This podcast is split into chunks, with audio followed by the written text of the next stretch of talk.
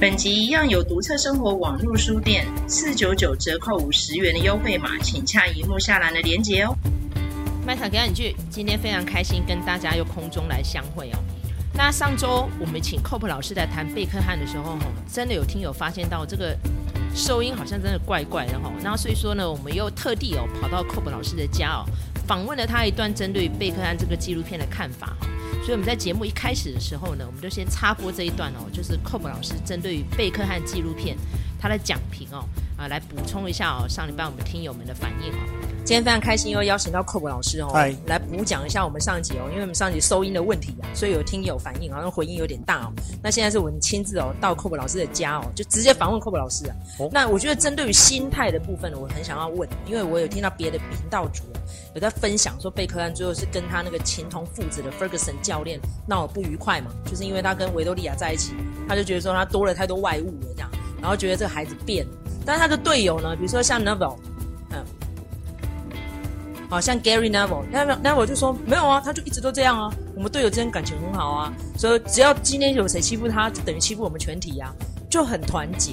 所以我就觉得说，因为 Cope 老师有带学生，然后也有经历过团体活动，然后也曾经参与过一些大型活动，你怎么抗压，然后还有怎么克服这些呃不顺畅啊，或是怯场种种的压力，心态心态。我我自己觉得啊，身为运动员啊，或者是从事运动产业的，最难的事情很简单，就是。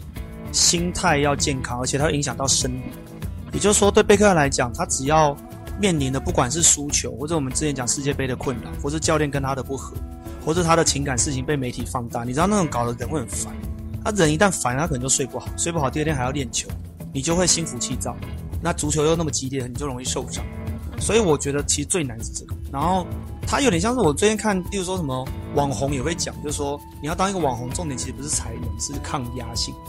那运动员也是啊，运动员他心态非常重要。可是贝克汉其实纪录片上从头到尾都有讲，就是我们之前有讲过嘛。但是纪录片从头到尾也有讲，是他的家教非常的好，他的爸爸给他很严格的训练，然后他的妈妈给他很多的疼爱，所以他除了很有教养之外，他是个很有纪律的人。但我不知道是不是他天生就强迫症，所以他连训练都强迫症，所以他的训练的强迫症造成他很快的可以把杂物排除，专心在训练这件事情。讲到这个训练强迫症，让我想到 Kobe。因为 Kobe 有非常多的分享在讲这个，哦，我们缅怀他啦哈。比如说，你看他现在已经到这个年纪了。那个听友们知道吗？Kobe Bryant，这已经去去科比布莱恩了。哦哦，对，他已经阿弥陀佛去了。所以我们现在讲说，你看哦，像受访的时候他已经四十七岁了，现在四十八了，他也是严以律己。你看强迫症到那种程度，他说那个厨房亮晶晶，他说你这是新的吗？没有哎，这个我们昨天才煮饭的。所以你看，一个强迫症到这种程度，自律那么严谨，而且他初恋就是维多利亚。我觉得。我觉得我要是女生啊，不会想跟这种人在一起。虽然很帅，你看哦，其实我觉得很难搞，我觉得他有点恋母。如果今天不是维多利亚够坚强，你看他一路陪伴他，像那时候在世界杯那个惊天一勾，对不对？那天他跟他宣布他怀孕了，对对。你看他这如果不是维多利亚一路负责他，两个人盯不到现在。是啊，但是我只是觉得说，贝克汉当然这个人会成功，还有一个点啊，就是他的心理素质真的很强。对啊，你看，你看他去那个嘛，他去美国打球啊，有没有让你联想到什么？就魔兽来台湾，对啊，他去美国就比较烂的联盟打球，就像魔兽来台湾，他球踢出去没有人接，对啊，那段很锵吗？然后我觉得最扯的是，他去足球场有那个橄榄球的线，对啊，这 什么鸟？搞不清楚哪里？他说怎么这么多线？界外啊？他说界外在哪里？搞不清楚，这真的太锵了啊！然后我就觉得，而且他其实有他有讲，他就是觉得哦好烦哦，还是去什么 AC 米兰好，对吧？他后来是就是被说服，就回去美国好好的踢球。可是重点来了，他后面有讲嘛，他还是带领那个。什么很烂的联盟，在那个队还是拿冠军？美洲了，对吧？美洲对啊。你说魔兽就没有没有带领 T1 的队？你要想要南美洲很多强队呢。对啊，对啊，所以真的不简单呢。所以说，贝克汉等于他任命就说：“哦，我是欧洲的，就是强强强大的球员，但我来你这个美国的弱小联盟，但我肩负起把你联盟水准提高的一个使命。”那他有做到，我觉得这个也是他身为一个运动员就是很难得的地方了。因为你在待过球队，其实都有帮他们拿到冠军。对。对不对？从曼联，然后到皇马，然后后来到 Galaxy，通通都是冠军。啊、AC 米兰的那届也有冠军。对，所以他的，我觉得这是他一个强大的素质之一啦。就是说，他就算去弱队或是很烂的联盟，他还是可以发挥他的影响力。那再来是，我觉得他还有一个很厉害的地方，因为其实贝克汉我上一集有讲嘛，就是他的球技严格说起来，跟那些巴西人啊，跟那些什么非洲艺人来比，并没有到特别厉害，他就是脚很炫技，他就是那个脚很准啊。黑啦，他就是把一招练得特别好。对对对，可是重点来了，你要想哦，那这些比你红的人都那时候都在皇马在皇马，你贝克汉去，人家会觉得说啊，你又没有很强，你只是长得帅，老婆漂亮，对吧？照理说应该那个关系不会好。可是从纪录片看起来是每个人跟他都处得很好。哎、欸，我觉得我觉得这好像是卡洛斯，他说他不会英文，贝克汉不会西班牙文，两个可以狂聊两个小时，就很有趣啊。然后我就觉得，而且你看他们那时候一直换总教练，换到全队的人就蛮蛮赌烂，但是大家都还是非常的护着贝克汉，不要让他被狗仔队骚扰，或者说可能有因为后来换来一个跟他长期处不合的教练嘛，是啊，然后就被挤到旁边去一个人练，大家都还是陪着他、欸，所以我才说。优秀的运动员还有一个人格特质，除了自律外，就是什么人和，对，就是你再怎么强，你没有人和的话，你就不会成功。因为除非你是单人运动，团体运动嘛。对，你看像 Michael Jordan 人和就没那么好，你看现在越老越显现。坦白讲是的，对，但是因为 Michael Jordan 太强大了，他的队友被他逼迫的前进，这样。对。可是我就讲啊，其实我个人呢、啊，我个人比较喜欢的是老 LeBron James。LeBron James 他就是一个又强，但是人和做得很好，嗯、就是跟他同队的人跟他都会很好。跟他不同队的，跟他也很好。而且我觉得他比科比还强，因为科比会骂人啊，还会批评年轻人。不是说我们想加红的 Curry，Curry 的人和更好，就是人缘非常的好。所以我就说，现在运动员其实那个人和很重要。那贝克汉其实也是这种，就是说我够红，我是花边新闻也多，但是做人成功了。而且我看他几个经经典的球，他其实因为基本上他是守右前方嘛，所以他一定要灌球给别人，他不能全部都自己射嘛。对。因为你看自由球就是这样，当然是自己射。可是如果你今天他不灌球，别人没有人接应，跟队友之间的配合默契不好，真的射不进去。是啊。可是篮球不是这样，篮球你一个人冲还是有可能会赢，但是足球是没办法。是啊，所以我就觉得说，而且而且我觉得他们足球员的文化就是那个 brotherhood 兄弟情的感觉，是整个纪录片中我有强烈感觉到的。就是你有发现教练可能会批评他，可是没有一个他的队友批评过他。对啊，这很神诶，你换过这么多队。他啦，那我就说。顶多人家就买什么 fancy pants 啊，fancy shoes，谁会去买 fancy pen？买什么钢笔？对啊。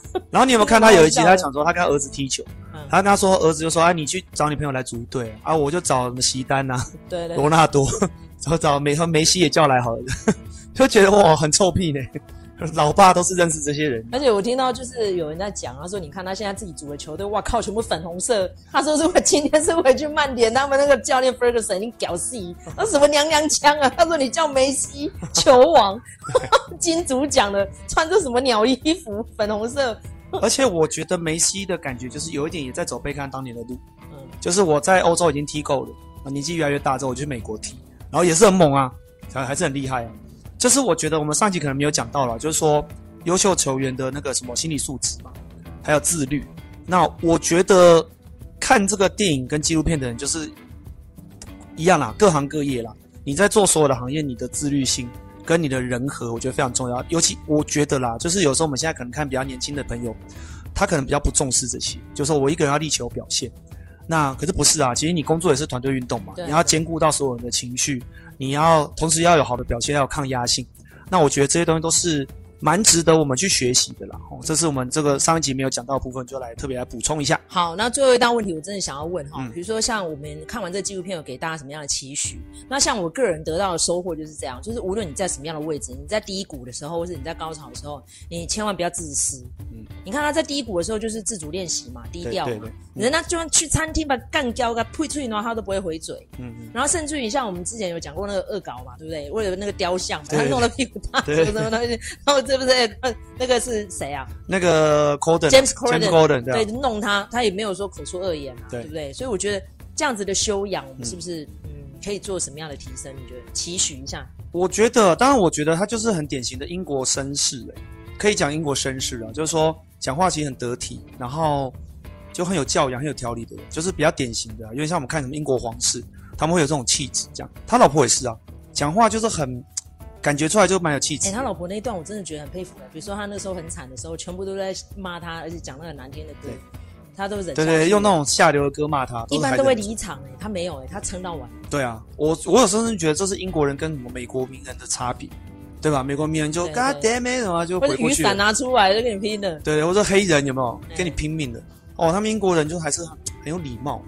你知道还有一个有趣的事情，我那有查，就是那个伊丽莎白二世过世啊，然后他们在排队要看伊丽莎白，可能要要排十几个小时才看得到。然后看到贝克汉在里面排队，他一个人在排。然后，然后就有那个立法委员，就他们什么参英国参议院、上议院、上议院对，然后去邀请他说，我们可以带人进去，就不用排队。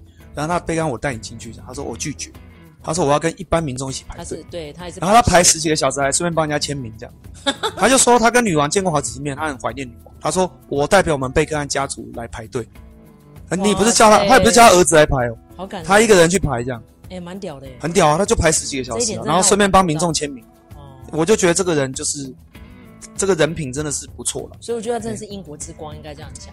对啊，你看他们最后说要去问一个不认识贝克汉的人，跑去非洲去问一个农民，然后最后他不认识。其实你们有那段子，我觉得这纪录片导演还蛮幽默的啦。我觉得蛮好，而且我觉得他并没有在纪录片中把他神格化，因为其实我们上一集也有提到贝克汉的缺点，其实蛮明显。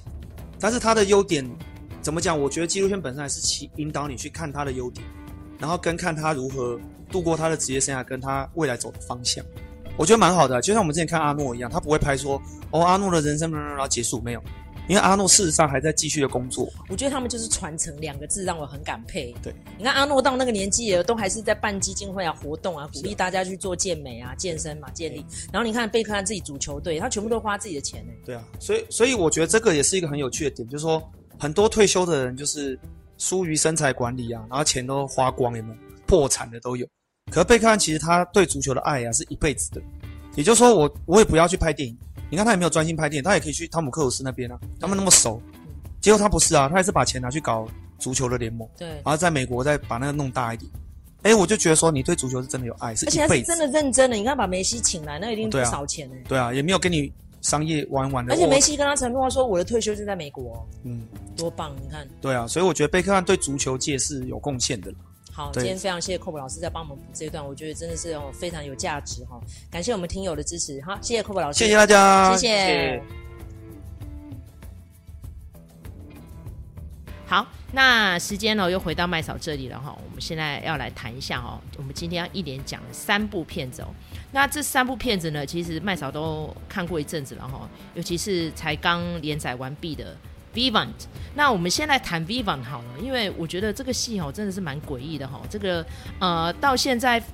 好像还没有中文翻译啦，因为我看到上网，我看到 KKTV 上面也是用 Vivant V I V A N T 来形容这部片哦。那其实它是一个谐音哦。那它的剧情呢，在讲什么呢？然后只知道里面有非常多大咖演出哦，光是念出名字大家都吓死了哦。比如说有堺雅人啊，有阿部宽啊，松坂桃李啊，然后尤其是役所广司哦，麦嫂个人非常喜欢他哈。然后还有一个是谁嘞？二宫和也啊，这几个那么多，哎，他们的讲座如果合在一起的话哦，应该可以排排站了，列成一列了哈。每一个都是超级演技级的大咖哈。然后还有这次有担纲非常重要角色的二阶堂富美哦，麦嫂个人对他是不太熟悉啦。但是呢，芥雅人、阿布宽、役所广司、松坂桃李，还有二宫和也，麦嫂个人真看过很多他们主演的戏哈。那现在这些呢，其实是各霸一方的一些呃影帝级的人物哦，可以。聚集在这里演出哦，而且哦，这个拍摄过程哦，场面非常的浩大哦，不但出动了空拍机呀，而且还大老远的哦，这个整队拔师哦，拔到哪里去？蒙古，然后呢，哎，看到骆驼，看到大沙漠，哇，那个这么多壮丽的景观哦，我真的是看得目不暇接，我觉得哎，这刚起日剧的规模哈。那其实这个导演哦，蛮有意思哦，他说。这好像花了太多钱了哈，因为导演跟堺雅人已经合作了非常多次了哈，所以他在开玩笑说，如果真的要拍续集的话哈，嗯，他说要看看有没有人愿意投资啦，然后也非常感谢哈这个观众们哦，还有制作单位的大力支持，让导演呢花钱不手软哈。但是呢，嗯，坦白来说啦，因为这个戏有非常多的反转哈，然后百转千折啊，那里面它又是谍报片哈，我先跟大家大概说一下这个戏在演什么。但是因为实在太多的梗了哈，麦嫂在这边呢保留观影乐趣给大家，我们就不全部说破了哈。我们现在谈一下哈，这个剧情的一开头是在银行，那看到堺雅人在银行就会想到半泽直树嘛，对不对？那麦嫂是超级半泽直树的迷啊，那几乎堺雅人主演的戏我也都看过不少哈。那开头就是在银行就觉得不直接冲上来这样哦，就其实不是，是丸菱商事哦。其实我觉得他是有点暗示 Mitsubishi 啦哈，是三菱商事，就是他们要打一笔款哈，到他们合作的国家哈。那这个合作的国家呢，其实是哎虚构的啦，哈，就诶、其实是在蒙古拍的，但是它就虚构国家哈，叫做。然后这个国家呢，我们看到上面翻译有叫做帕鲁加共和国，其实是虚构的哈，没有这个国家哈。那这个扮演主角的哦，这位叫做乃木啊哈，乃乃木优助哈，就是堺雅人扮演的这个角色说，哎，要求发生这个事情了，而且是在他的。哎，指挥范围之下哦发生的，虽然说他在上全国那个数字不会错，可是问题是呢，实际上这个细节的数字，而且听说非常夸张，变成一亿日元，然后大家说应该原先应该只有一千万，超贵的，对，你看有那么多大咖哦，而且还要。跋师到那么远的地方蒙古去拍哦，然后还要动用那么多临时演员，再加上骆驼好几只哈，所以我就想说，嗯，应该相去不远了哈。好，反正呢，这个乃木呢，这个部长哈，就是为了要解决这件事情呢，就赶快飞到帕鲁加共和国哈，然后他们的首府叫做嘎图哈。这个其实你看到堺雅人在里面哦，又要讲英文，然后又要讲蒙古语哦，然后又要翻成日文，又一大堆数字哈。他说：“其实不飒飒哦，但是这雅人非常的尽责哦。剧中说的演员也因为这样学了非常多的蒙古语哈。我到现在真的不知道说蒙古语有这么恐怖呢，因为真的完全听不懂呢哈。好，所以呢，OK，这雅人到了之后呢，才发现说，哎，要求他说收到这个款项的这个中中村堂哦，中山崇，sorry，中山崇这个。”扮演的这个当地的商社的社长已经把钱转出去了，然后他说追不回来了，意思是说叫堺雅人别管就对了。但堺雅人扮演这个乃木哪愿意放弃呀、他可是半泽直树的化身呢。他说无论如何，你赶快告诉我你转给谁，转给十几家公司哎，你真的不要逼我了这样子。好，结果他回来跟总部没得报告嘛，他就开始在查说，嗯，到底是谁跟他有这样的交易呢？然后他就去拜托了银行，说到底是谁？然后就去查到了，说哇，原来是有一个商社的负责人哦，他说好像要跟他们一起开采油田之类的哈。然后呢，他就看看看看到那个监视器，就觉得那我就登门拜访好了哈。结果呢，他就登门拜访，一开始很谦卑的请他把钱还给他们这样子。他说，因为你应该只要拿一成而已，但是我们加了一个零哦，等你全部拿去了之后，你要退九成给我。哎，结果人家不愿意耶。那甚至于在。谈的过程当中，对方就一直很害怕，一直很畏缩这样子哈。然后最后他是甚至问了一句说：“你是不是别班这样？”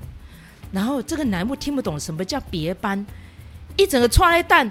然后呢，没想到对方竟然就脱下他的背心哦，露出来全身上全部都绑满了炸弹哦。他说：“如果你是别班的话哦，林北就跟你同归于尽的这样。”然后呢，说时迟那时快，正要按下按钮的时候，呃，然后结果呢，这个楠木就往后一倒。就冲出来一个谁？冲出来了一个呢？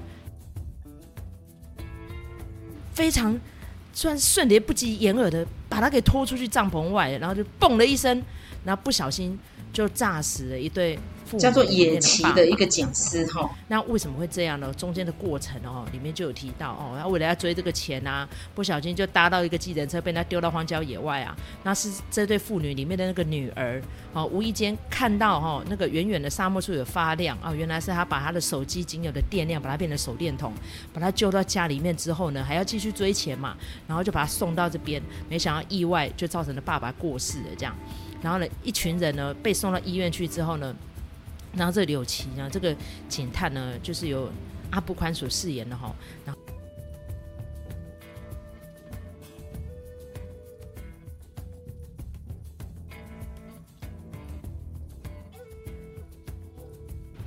好，到了医院之后呢，才发现到说当地有一个日本来的女医生哈，叫做柚木薰，然后她跟这对父女非常的熟，然后也知道说哦这个事件的经过这样子，非常尽心的在救助这个乃木优助，但是警察呢随之而上哦，要去查爆炸事件的真相啊哈，所以呢就开始进行了这个一整套哦这个十集哦，场面非常浩大哦，剧情哦非常扑朔离奇的戏这样子。这看完之后我要怎么说呢？这个诶，我们经常在骂哦，美国的谍报片很大美国主义啊，但是没想到日本的谍报片也很大日本主义呢。就你在看的过程当中哦，虽然很多剧情的环节哦，你事后再来看就觉得哎，也说不过去啊。每个人这样子都戴着面具在活，累不累啊？然后一下呢隐藏这个，一下隐藏那个，哦，原来都是我预判了你的预判。在麦嫂在个人说这一段话的时候，其实是在讽刺啊，预判你的预判，瞎黑呀，讲来讲去好像都说得过去，但是中间的过程你为什么有办法这样铺陈呐？而且呢，好像每一步哦，这个嫁人都神乎其技的都想到了，你知道吗？哦，他扮演这个乃木优助也太神奇了吧！那最后到了第六集的时候急转直下，为什么？因为役所广司出现了。那这役所广司呢，跟堺雅人扮演的这个乃木又之间又是什么样的关系呢？然后跟这个哎外事警察在追查的这神秘机构又有什么关系？然后呢，乃木优助被这个自杀身亡的这个看样子哈、是。有点奇怪，这个神秘人物哦，然后嗯，又提到别班，到底又是什么关系？那里面是不是有涉及到恐怖攻击？哈，所以就里面那种层层叠叠的套路哈，就夸夸打给不飒飒了哈。但是看的过程真的是颇爽哈。那也感谢 KKTV 哦，同一时间几乎哦跟日本同步哦，在台湾翻译播出哦。真的是我觉得蛮值得的哈，所以今天跟大家先推这第一部戏哈，就是这一阵子麦嫂刚看完的日剧《Vivant》，诶，看完之后大家在荧幕下面留言，再跟我分享，你觉得这个戏好不好看？我个人觉得啦，我觉得这个导演诚意十足哈，因为是他的原创作品哦，终于这次说不是改编小说了哈，像之前我们看半泽直树，大家都是改编的嘛，有的是漫改，有的是小说改编，但是《Vivan》这个我觉得嗯。诚意有道，但是真的，我觉得要讲到故事哦，给人家感觉非常精彩，判案叫绝，我觉得还差了一步。但是在这个最终篇哦，创下了十九点几的收视率哦，听说是近年来的新高。我觉得这样人真的超厉害，他每一部主演的戏哈，无论是刚刚讲的半泽直树哈，或是王牌大律师，通通都是卖座冠军呢。但是他的演技，我觉得真极度夸张，极度的卡通哦。譬如说，他就会歪嘴啊。大吼啊！那甚至于在这里面，他还有双重人格跑出来，所以我在前面几集看完之后，我就说：下次要怎样跟我演月光骑士吗？真的是捧腹大笑哦。但嗯，好啦，其实我觉得爽度是有够的啦哈。所以推不推呢？嗯，满分五分的话，我三点五分来推这个戏哈，就是娱乐感十足。这是第一部《Vivant》。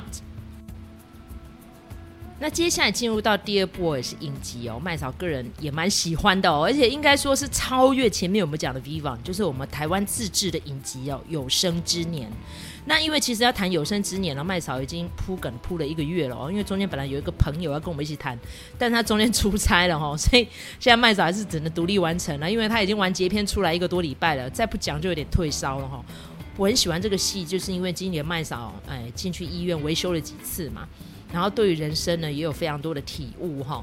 然后在录音的当下呢，我曾经也有一度哦低潮到就觉得说，啊，我这个人生活得这么累，甚至于呢，在剧中吴康仁的那句话哈，有生之年能活到这个年纪已经不错了。哦，我所以我真的那时候非常悲观过。所以呢，这个戏一开始看到这吴康仁呢，不但他开的店哦倒了，要要顶给别人哦，甚至连女朋友都给人家拔走了哈。那那句话，我觉得也是听得很讽刺哦。他说：“你不仅顶这个店哦，连他也都顶了哈。那此顶非彼顶然后，我们这边不怕黄标了哈。OK，所以呢，那个时候他是面临到人生呢非常低潮的时候，我就只好回家投靠父母嘛。他回家的时候呢，就开始装无赖哈，每天睡到饱啊，当伸手牌啊，啊不赚钱就算了，因为他家里经营早餐店哦，全部都是。”诶，鸡叫做到鬼叫，他也不跟着来帮忙这样的，然后一来就开始冷嘲热讽那样的哈，然后约他们家里面的弟弟妹妹甚至侄子出去哦吃饭，说没钱，就这样子伸手就叫别人付账哈。最后呢，他就想到说，嗯，那曾经哦高中时候有一任女朋友，很久没联络，我就在脸书上面敲他，哎，就出现了哈。然后我们这位可爱的张榕容饰演的这个初恋女友呢。我觉得她蛮有意思的。她一来的时候，当然是就跟那吴康仁扮演这个角色打打闹闹的吧，哈。哎，她有一个呃二弟哈，叫做高家阳。那吴康仁扮演这个角色叫高家月。那高家阳呢，随着剧情的发展，大家知道哦，他其实是家中的养子哈，并不是他父母亲生的。但是呢，父母很疼爱他，为什么？他很贴心又很乖哈。所以高家月啊呢。就呃，在哥哥不在这个阶段呢，都在代替哥哥照顾父母。那高家月一回来呢，就心里面不太舒爽啊。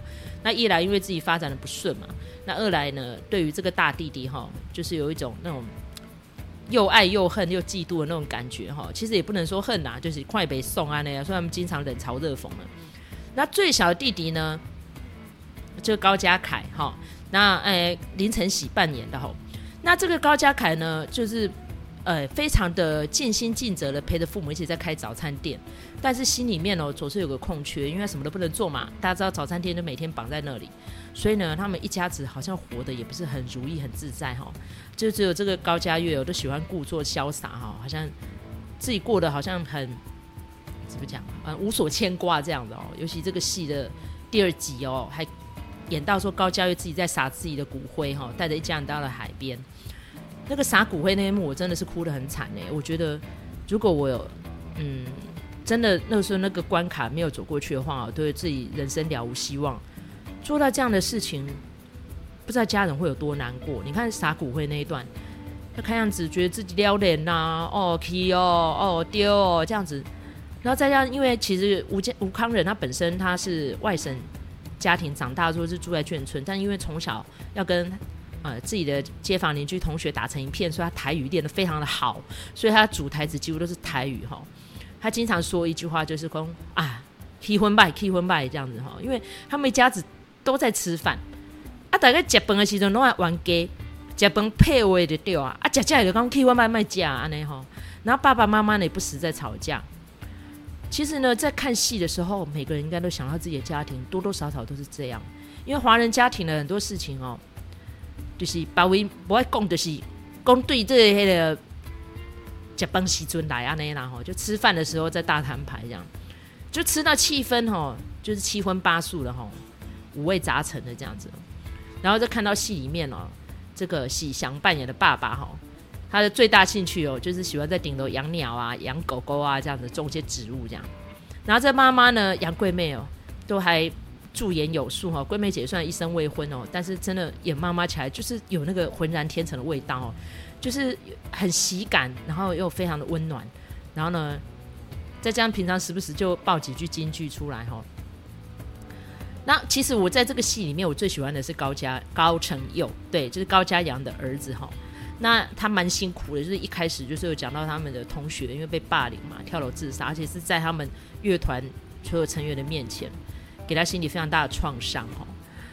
然后接下来呢，他又无意间发现了他的大伯哈阿伯哈，他用台语讲的，写下的遗书哈，他真的很不舍这个阿伯那也按呢这样，因为他觉得阿伯就是他的大玩偶啊，那熊熊被安呢，所以说阿伯你买照啦这样子吼。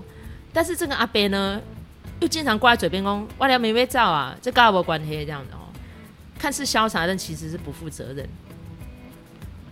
那李雅欣哈，我要讲的是张榕这个角色，他初恋女友，他情亏何处呢？又是这个戏主要的看点。所以这个戏好看的地方就是它很生活化，不会让你看得有压力。但是里面哦，又字字金句，甚至于呢，就孙可芳，她到后来才。客串的哦，这个叫洪诗诗，这个女孩子我也很喜欢。一开始她蛮烦的，就是 因为她是跟高成佑这高中生网恋了，不知道彼此是谁。然后高成佑怕被打枪，就叫阿北帮他去这样。那没想到他就爱上了高家阳哦，他他呃高家月，他就觉得啊，这个大哥好潇洒这样的吼。高家就觉得这个阿梅啊，这不喜欢呐、啊？然后说，而且他说因为叫诗诗嘛，所以他就昵称叫为当当梅哦，这蛮有意思的。其实很多台词哈，据说都是吴康仁自己加的啦，因为他就故作潇洒嘛。他说想哭就哭出来，但是戴着墨镜哭比较帅。而且呢，刚好弟弟正在伤心在哭的时候，他就旁边 边走边打咏春拳。哦，我觉得那一幕真是超有笑。吴康仁自己受访说，因为我知道镜头会转开嘛，所以我就打咏春拳这样。他说这样子比较符合这个大哥的脾气这样子。所以呢，这人生就是这个样子吼，忧喜参半啊。那看的过程当中又哭又笑的吼，然后里面很多剧中的环节哦，看了也很疗愈。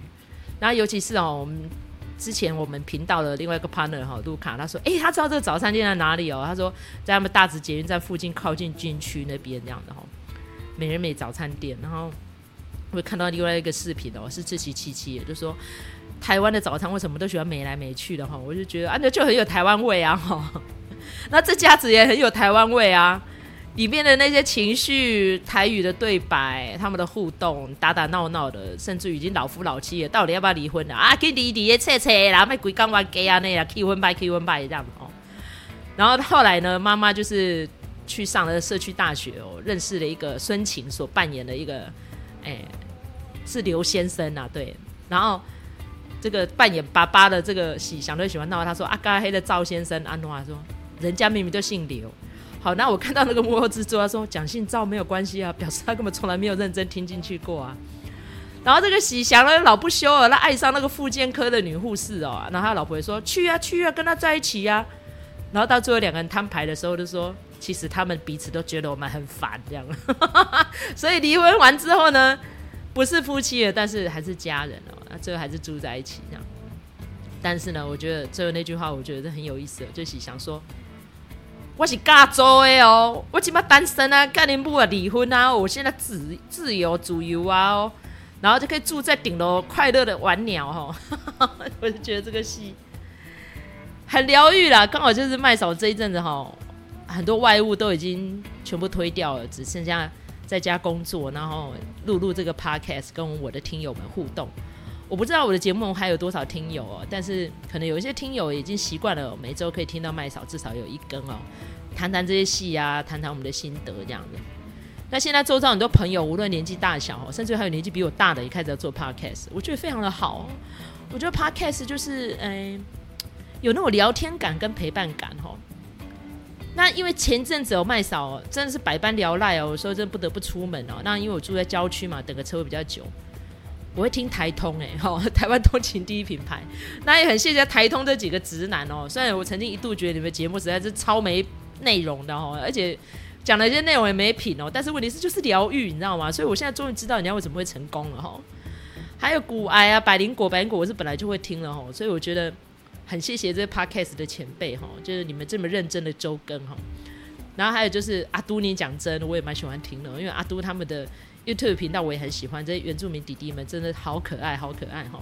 所以我觉得有生之年呢，就像是我们的呃生活的写照啦，然后人生的甘苦。我就会看完之后，真的我有疗伤的感觉。好，推荐给我的听友们。现在终于进入到最后一部哈，是麦嫂今天要推的哈，就是《花月杀手》。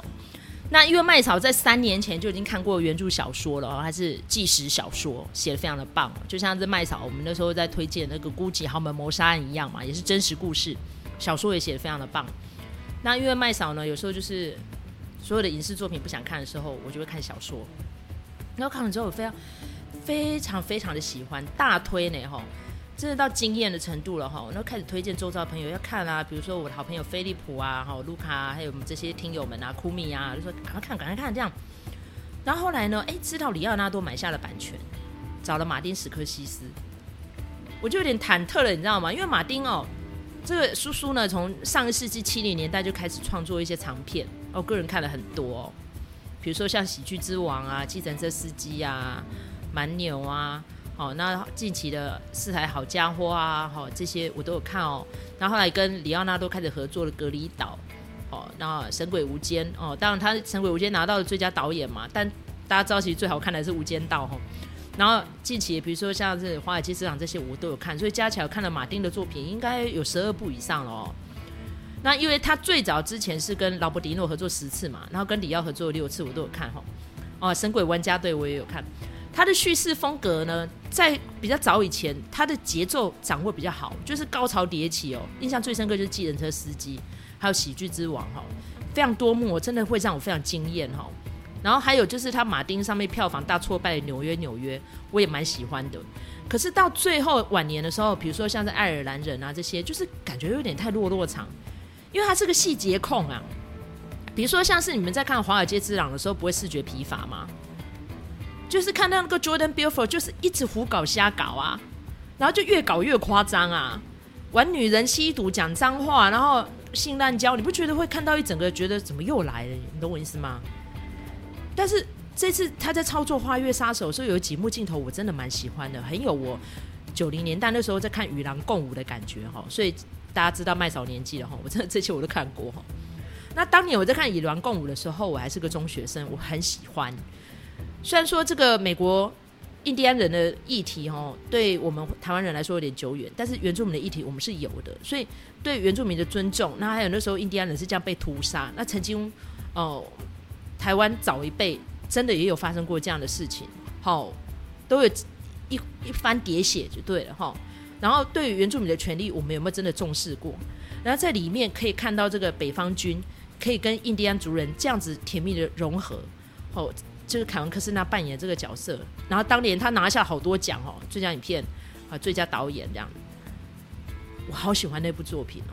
然后这一次有一个角色就是扮演这个《花月杀手》里面女主角 Molly 的妈妈，就是与狼共舞当年的其中一位印第安妇女，她有来演哦哈。所以你看，已经隔那么多年哦，一九九零年电影看到现在几年了哦。但是我觉得有点可惜的地方就是，马丁大叔真的是细节控，就是你里面每个角色讲完了，他镜头又要带一遍，就等于你要两倍的时间 review 这个故事。例如说，他一开始就可以看到，呃，这个 Robert De Niro 扮演这个 uncle 的角色就是舅舅，他已经早就到了这个 Osage 族的聚集地了，就是 Oklahoma 州这个地方。然后这个印第安保留地呢，其实这群印第安人是没有足够的自由，虽然说他们因为人头，他可以得到石油。呃，分润，但是问题是呢，不知道为什么他们定了一个法律，就是你们要有监护人制度。比如说，你要是有生病，像剧中的 Molly，因为他有非常严重的糖尿病，所以他有个监护人，哦，所以他不能自己有运用自己的财产。大家想想看，几年前的小甜甜布兰妮就是那个意思，哈，哦，那还有攻其不备嘛，最近也发生了这个监护的事情，所以他要用钱就要跑去跟监护人报告他的用途啊，所以你看他是不是权利被剥夺？然后再加上，因为他们家族的人都生病嘛，你知道糖尿病其实是富贵病哦，甲型后再也安那样嘛，不会顶了，有可能就是有一些遗传的因素。然后莫莉呢，身体就很弱，然后家族的人有的是死于衰弱，那个衰弱看起来也蛮怪怪的。那一半有的就是死于意外，还有那种原地被炸死的，非常可怕。最后莫莉是受不了了，就想说去请了一个侦探去调查，就侦探又被人家意外杀掉，被人家吓走了，好像是被被吓走了啦，嘿。那反正只要对这件事情想要找真相的人就会被杀掉就对了。那最后是 Molly 呢，他抱着病体就前往首都 Washington D.C.，跟当年的总统柯立芝去跟他陈情，就说哦，我们族人正在被杀害啊，就请你派人来调查。然后那个时候呢，胡佛探员是第一届的 FBI 局长，大家知道他做到死吗？因为他掌握了太多高层的秘密了，没有人敢弄他哈。所以那时候就派了这两位啊，其实是骑警。好，Ranger 所扮演的啊，那个 Ranger 你们可以去看一下那个凯文科斯纳曾经也有拍过电影哦，是在讲那当年的 Bonnie and Clyde 那部片哈，叫做诶、什么谋杀公路的，麦嫂查一下哈。Yep，我找到了哈，叫《气狂公路》，是 Netflix 上面的一个戏哈。那《气狂公路》呢，诶、个人是还蛮推的啦，但是不太懂当年故事的人可能也跨不哈，但主演是凯文科斯纳哈。好，那我们继续讲下去哈。最后呢，我们就是看到 Molly 他去求，就 FBI 的骑警终于来了哈。那就杰西·普莱蒙所扮演的这个探员哈，怀特，他一来之后就开始一个个问，一个个查嘛，一个个心理突破嘛。最后抽丝剥茧，就是查到了舅舅跟外甥这两个人联手，而且还结合了一些周遭的朋友们一起来谋杀这些印第安人。但这样就破案了吗？并没有。小说里面有提到，还有很多死亡事件是不知道原因的哈。然后我觉得这个戏好看的地方就看大家的演技啦，因为大家都说这个扮演 Molly 的莉莉·葛莱史东演得非常好，很自然。我也觉得她演得很好，而且还是新人哦，还没有演出长片的经验哦。那这一次呢，可以跟这么多大咖，尤其他还要跟里奥纳多演那么多的呃亲密戏啦，但是没有到那么亲热。OK 哈，他不是当年的华尔街之狼那么夸张的哈。但是呢，你要去想想看，这初生之犊不畏虎，而且呢，后来一连参加了几个影展嘛，坎城影展有去嘛？哈，都表现落落大方哎，我好欣赏他哦，哈，莉莉·格莱斯东，我觉得以他的表现，应该提名奥斯卡奖应该是没有问题，没有悬念哈。那里奥纳多这一次扮演一个超级孬种的这个外甥叫 Ernest，小说里面其实是以怀特的视角哦，讲 FBI 来的时候怎么查哈，因为大家可以上网看一下小说名字嘛。花月杀手与 FBI 的诞生嘛，哈，但是这一次小说改编把它放在 Ernest 身上哦，因为导演说他很想要探究哈，你明明好像是深爱家家里面的妻小，那为什么你还要参与这么残忍的谋杀？那你其实初来乍到没多久，你就要参与了，你良心何在？哈，那中间呢，他一度要当污点证人，但是最后被布兰登·费雪扮演这个律师一吼，马上输大丢等题哦，又不要了这样。那最后呢，是自己最小的孩子也死了，他的良心发现了。那最后那一幕的时候呢，莉莉·葛莱斯顿也问他说：“那你到底往我身上打了什么东西？”哦，莫莉这么痛心疾首的叫她的丈夫说实话，最后一刻她还是不肯说。在那一幕，我才恍然大悟，说：“哦，原来导演为什么那么喜欢 Ernest 这个角色哦？不是因为欣赏，是因为极度痛恨哦。当然，他的舅舅丧心病狂了，但是这 Earnest，你为什么要跟着做？你中间好几度可以离开，为什么你要同流合污？这就是这个戏有趣的地方。那当然，它的片长冗长了，三点五小时啊，很多人都觉得哦，这又是一个膀胱憋尿之旅哈。”那当年其实爱尔兰人哦，那时候也曾经过首映会嘛哈，虽然他在 Netflix 上面。那那个时候呢，这个金球奖哦，有名的贱嘴主持人哦，Ricky Gervais 他有说到哈，他说哇，讲到这个，李要带他女朋友去看完爱尔兰人之后，女伴都变老了哈，就有点 在嘲笑他了哈。但是麦嫂个人要坦诚哈。李奥虽然说，嗯，他的私生活啊，经常喜欢跟一些小女生在一起啊什么，但是真的是一个敬业的好演员，好，尤其在我们这次看完这个《花月杀手》之后，哈，更深有同感。我真的觉得，人哦，有所为有所不为啊，真的不要哈做这些哈势必会让自己懊悔、伤天害理的事情，终有一天报应会找上你哦。好，所以最后呢，推不推《花月杀手》呢？我觉得，如果你今天想要了解哈，当年到底这个事件的始末发生什么事，还有呢，感受一下哈，有可能是史克西斯导演，他已经这把年纪八十多岁哈，他的诶创作之旅的一个集大成的话哈，真的很推荐大家进去戏院里面看。但是呢，好看与否，叙事状况如何，就是像我们的好朋友哦半瓶醋还有叉叉 Y 所讲的。你要习惯他的叙事风格，你才会欣赏这部电影。如果你是喜欢看漫威那种哈高潮迭起啊、极度夸张的戏，那可能就不适合。但是因为麦嫂个人哦年纪有了哈，这一阵子身体哈又欠佳，就觉得可以慢慢的在戏院里面将近四个小时欣赏一部导演的大作，我觉得是值得的哦。嗯，如果满分五分，我会打四分。好，这就是我对《花月杀手》的简评。感谢大家今天的收听。好，希望下礼拜可以继续跟大家在空中见面哦。我们下次再见，请在各大收听平台给我们五星评价哦，鼓励麦嫂可以继续唱车下去。下次见，拜拜。